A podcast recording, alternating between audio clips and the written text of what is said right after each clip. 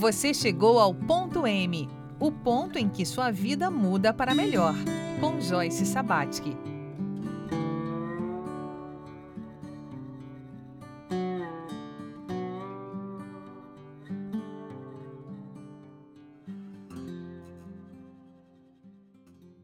Olá, seja muito bem-vindo, muito bem-vinda a mais um Ponto M, um programa dedicado a identificar o ponto de mutação na história de vida das pessoas. Ou seja, aquele ponto em que a sua vida pode mudar para melhor. E estamos aqui no território das missões, acompanhados de Simone Rigotti, aprendendo um pouquinho, descobrindo um pouquinho da passagem, das passagens mais marcantes da sua história de vida e também de outras mulheres que a gente encontrou por aqui nesses dias. Né, Simone? Então, assim, você faz essa ida para São Paulo uma ida solo, né? Você deixa a casa montada ali em Florianópolis e vai para São Paulo trabalhar nas principais emissoras. Mas tem uma volta, você volta. Em... Exatamente. Eu tive um clique e eu digo que foi um insight de Deus, assim. É, eu sempre tive uma busca espiritual muito grande. Desde que eu me conheço por gente, eu quero saber o sentido do mundo, por que, que eu estou aqui, o que, que eu estou fazendo aqui. Sempre tive essa busca espiritual. Né? Então, falando um pouquinho de religião, comecei, é, fui batizada na, na luterana, né? na, na igreja alemã da, da, da parte da, da da minha mãe, da família da minha mãe. E depois busquei, comecei uma, uma busca espiritual, lendo muito, participando, participei da Seixonoye, é, estudo o kardecismo. Então, tenho essa, essa busca sempre de um propósito, né? De, da vida não é só como, como é que é, é levantar, trabalhar, pagar boletos, exatamente, dormir comer, enfim. Não pode ser só isso, né? Tem que ter tem que ter um significado e eu acho que fazer o, o, a diferença na vida das pessoas é muito importante. Então, eu tive um insight de repente de, de voltar. Quando foi isso? Foi exatamente logo depois desse Réveillon. Você né? É, exatamente. E aí eu pensei, cara, se eu vou voltar, eu queria é, realizar um sonho, eu queria empreender, eu queria. Sempre quis ter uma cafeteria. Sempre gostei muito de café e sempre quis ter uma cafeteria, por quê? Além do café, a cafeteria é um ponto de encontro. É um lugar onde as pessoas sentam, tomam um café, que é algo que te abraça por dentro, trocam ideias, relaxam, e ali é um, é um, é um ponto cultural, onde rola música, onde rola poesia, onde rola leitura, onde rolam confissões, onde rolam romances. Então a cafeteria é algo em que as pessoas vão sem pressa, né? É um ponto de encontro interessante. Então a ideia veio, apareceu esse negócio de, do, do, do café do Centre. E foi tudo muito rápido. Então, de repente, eu fiz esse negócio, porque eu também não tinha muito tempo. Eu ia para Florianópolis e eu tinha que resolver em poucos dias e aconteceu. E eu falei: bom, se eu tenho que tomar essa decisão, eu vou tomar de uma vez. E aí voltei e agradeço a Deus por eu ter feito isso, porque eu acho que ter ficado em São Paulo na pandemia, principalmente naquele primeiro lockdown, onde a gente não podia nem se visitar, porque nem as estradas você nem podia. Isso foram meses assim. Joyce, eu acho que eu teria ficado muito triste por ter ficado sozinha em São Paulo. Tudo estava fechado em São Paulo, né? Os e, res... a e a minha família aqui sozinha e o medo que a gente tinha, né? Que tudo isso gerou, o estresse, a angústia. Eu me lembro de ver a televisão e de, é, de chorar sozinha no sofá, pensando, gente, eu acho que vamos todo mundo morrer. Não, não e, o, e, uma coisa interessante que é, é importante destacar que assim, você fez o negócio em fevereiro e daí em março, quando você é, começa ali com a cafeteria, né, assume a cafeteria, chamou a gente para participar do teu aniversário no dia 17 de março e a gente não conseguiu ir porque já estava a ponte tava. já estava interditada, a coisa já estava fechando. no outro dia, no dia no, no, no domingo anterior teve um fantástico que foi assim arrasador, mostrando a realidade do que estava acontecendo, porque era uma realidade. Aí no dia do meu aniversário, dia 17, já não foi ninguém na festa. Por quê? Festa não, foi um café, final de tarde lá, que eu queria até chamando que as pessoas viessem conhecer a cafeteria. Então a é. ideia era essa, né? Já não foi ninguém, as pessoas falaram, ah, Simone, a gente não vai, a gente não vai. E eu, claro, porque naquele dia eu lembro do, do Max chegando lá de dentro com o telefone e falando: a partir de amanhã tá tudo fechado. A gente tinha. Corria o risco da gente ir e não conseguir voltar, ninguém sabia o que ia ser.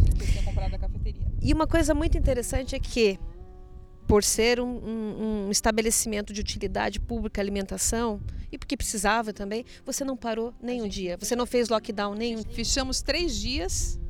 Nesses três dias eu abri a, a cafeteria no iFood, porque era a única maneira de trabalhar.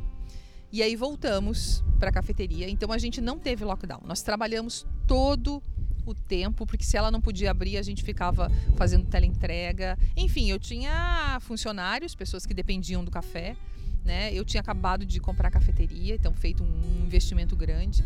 Então, e o meu marido também, ele é advogado, o escritório também fechou, né? Tava tudo em lockdown, então ele ficou comigo lá e aí ficamos trabalhando, né? E a minha mãe lá dando a força, como sempre, guerreira, é, sempre uh, o meu porto seguro ali pro, pro que eu precisasse, me ajudou também a adquirir a, a cafeteria, foi com a ajuda dela que eu, que eu adquiri.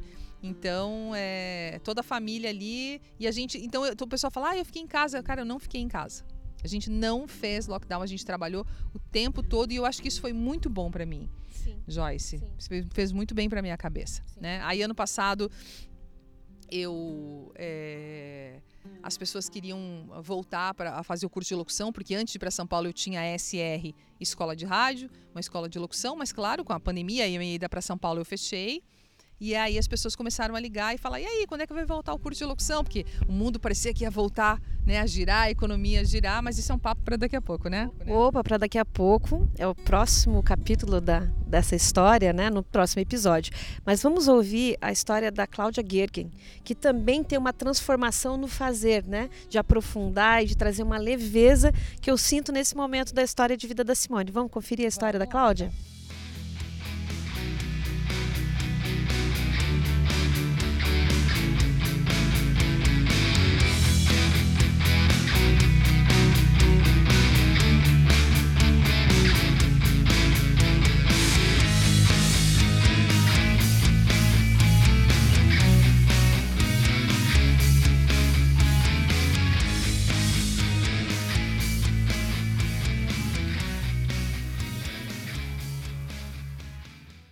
Inicialmente é uma honra minha estar aqui, conversar com vocês. E gratidão a todas as pessoas que acessarem essas informações, porque normalmente elas são divinas e a gente nem sempre está pronta para ouvir. Então a Cláudia é Deus manifestado na forma humana, em forma de mulher, mãe, filha e acima de tudo, um ser que aprendeu através da dor a buscar as respostas para a vida. Foi quando eu não me aguentava mais, apesar de engenheira agrônoma, quase doutora, né, com uma capacidade incrível, com muita inteligência, foi no momento em que eu não me aguentava mais que eu disse: agora é hora de eu saber quem eu sou. Que idade você tinha quando você sentiu que era esse momento que você não se aguentava mais? 47 anos. Foi esses dias. Faz poucos dias isso. Então dá para dizer que esse foi o ponto M da sua trajetória? Foi, foi o ponto onde eu mudei. Quando eu olhei para mim mesma e disse eu não tenho mais amigos, eu não tenho mais onde morar direito, eu não tenho, não estou mais com as minhas filhas, eu não sei mais o que fazer. Eu vou terminar o doutorado e não sei para onde ir. E quem eu sou? E aí eu fui buscar eu. Então, muito bem. Então, agora eu conheço, eu, do ponto de vista técnico, eu conheço muitas coisas, mas do ponto de vista do autoconhecimento, do relacionamento humano com as pessoas, eu, sempre, eu não me aguentava. Eu não aguentava eu. Imagina conversar com alguém. Foi quando mudou todo o meu comportamento humano e eu passei a dizer: Uau, é legal falar contigo, sabe? É bom ver você. E, e olhando primeiro no espelho, interessante. E você é uma pessoa que, quando a gente cruza o olhar, se percebe enxergado. Você olha pra gente de verdade. Tem uma das coisas que eu aprendi a dizer, foi num curso de constelação familiar, onde eu fui buscar a origem, porque historicamente eu queria saber de onde era que eu tinha esse jeito de ser, que nem eu me aguentava, né? Aí eu fui identificando através desse processo de constelação e foi onde eu aprendi a olhar para as pessoas e dizer eu vejo você e identificar que por trás dessa pessoa com quem eu converso, eu tenho pai, tem mãe, tem família, tem tradição, tem honra, tem histórias que são incríveis. Que incrível, você aprendeu muito bem a lição, muito aprendido, dá para perceber, né? mesmo não sabendo que você tinha essa trajetória de autodesenvolvimento. E, e, é, e o que você fala de tradição, de honra, aparece no seu trabalho com a questão dos orgânicos. Eu gostaria que você falasse um pouquinho mais, que é o que você trouxe, foi impressionante o engajamento das pessoas na palestra. Elas queriam saber mais. Né? Se pudesse deixar o resto da tarde inteira você falando, as pessoas queriam ouvir. Isso, essa é a parte bonita do trabalho. É quando a gente identifica é, a sua missão. Porque o propósito de vida é muito claro. O propósito de vida é ser é, gentil, amoroso, cuidadoso, honesto, é, ser a manifestação do, de Deus, do universo, ou daquilo que agrega na forma humana. Agora, para isso, tem a primeira coisa que é a principal é como que eu me mantenho viva. Para eu me manter viva, então, como a gente conversou, eu preciso respirar, eu preciso beber água, né? Então, me hidratar, preciso comer e comer depois e dormir, né? Que faz parte. E foi nesse momento que foi também onde eu olhei para mim mesma e disse: muito bem, Cláudia, o que que você precisa para viver?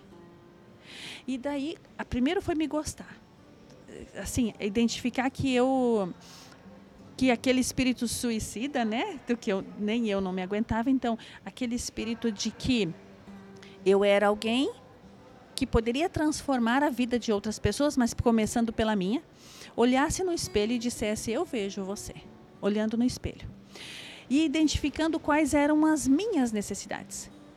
A partir das minhas necessidades, eu comecei a fazer esse trabalho. Eu já vinha, a minha profissão já era engenheira agrônoma, então já era a produção de alimentos, já era a manutenção da vida. Então hoje, a, o que aconteceu hoje comigo foi que eu adicionei a, a prática do, a, da gratidão, primeira coisa, a prática da gratidão por mim e por minha vida. Sabendo que se eu mudo, o mundo muda. Então, quando eu passo a espalhar a, a produção agrícola do ponto de vista de que a vida é mais importante. Então, se eu uso qualquer produto para matar, seja lagarta, seja percevejo, se, sabe? Se, eu, se no meu, na minha concepção de agricultura, dentro de mim, mesmo que inconsciente, eu olhe para uma lavoura e pense em matar, como que eu vou alimentar alguém? Então, quando eu alimento alguém, quando eu produzo uma batata doce, um abacaxi, uma banana, e esse, esse produto está inoculado, ele está protegido, ele foi aplicado nele o defensivo, que é o amor incondicional, a alegria de produzir. A, a certeza de que quem vai comer vai ser a pessoa mais feliz do mundo. Gente, isso deixa qualquer lavoura bonita. Isso deixa qualquer espaço agrícola modificado e transformado. E, e é interessante é, ouvir e ver o brilho no olhar de uma doutora em engenharia da área produtiva, da área agrícola, né, de agronomia. É, a, a, o, so, toda a sua trajetória desde o início é voltada para a questão dos orgânicos? Desde o início? Sim, desde o início, mas teve um momento fantástico que eu fui vender veneno né? Por quê?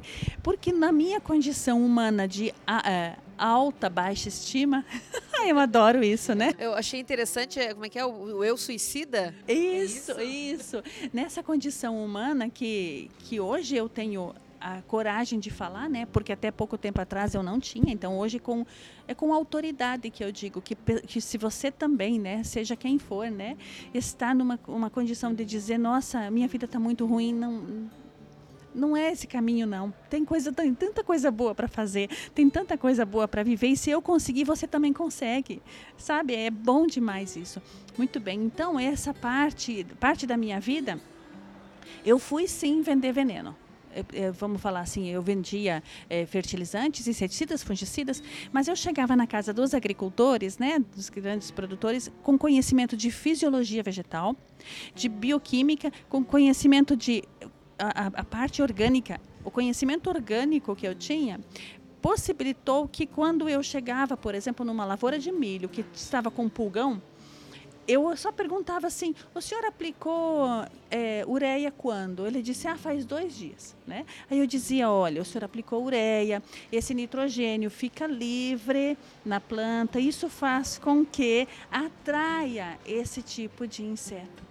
E isso passa a ser praga. Então, o conhecimento orgânico fez com que eu tivesse, com que eu tivesse mais capacidade de relacionamento com os agricultores. Mas e na época eu não gostava de mim mas eu gostava muito das outras pessoas. E eu gostava, acima de tudo, eu já eu tinha isso tudo dentro de mim, mas ainda não estava aflorado, né? E interessante que eu não conseguia é, vender. Eu não, eu não, olha, a coisa mais fácil de, de vender no, na, na, atual agricultura ainda hoje, em 2022, é um produto chamado glifosato, que todo mundo usa.